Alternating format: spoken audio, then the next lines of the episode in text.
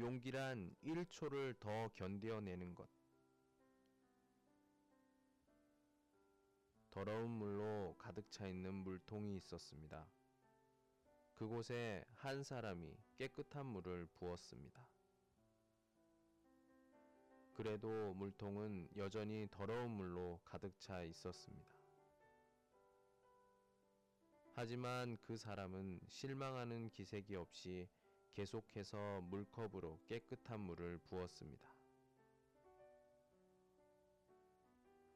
그렇게 한참을 되풀이한 후 물통을 바라보자 그 물통은 이제 더러운 물이 아니라 맑고 깨끗한 물로 가득 찬 물통이 되어 있었습니다.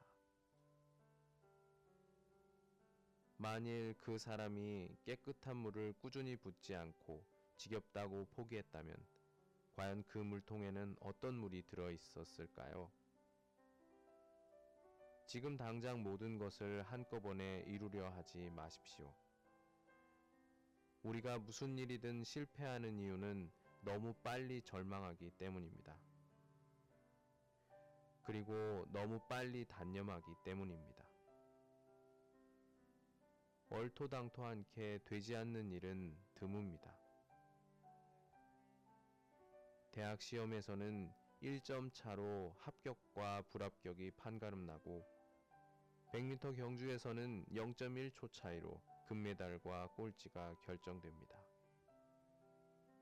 용기란 1초를 더 견디고 한 번을 더 하는 힘입니다.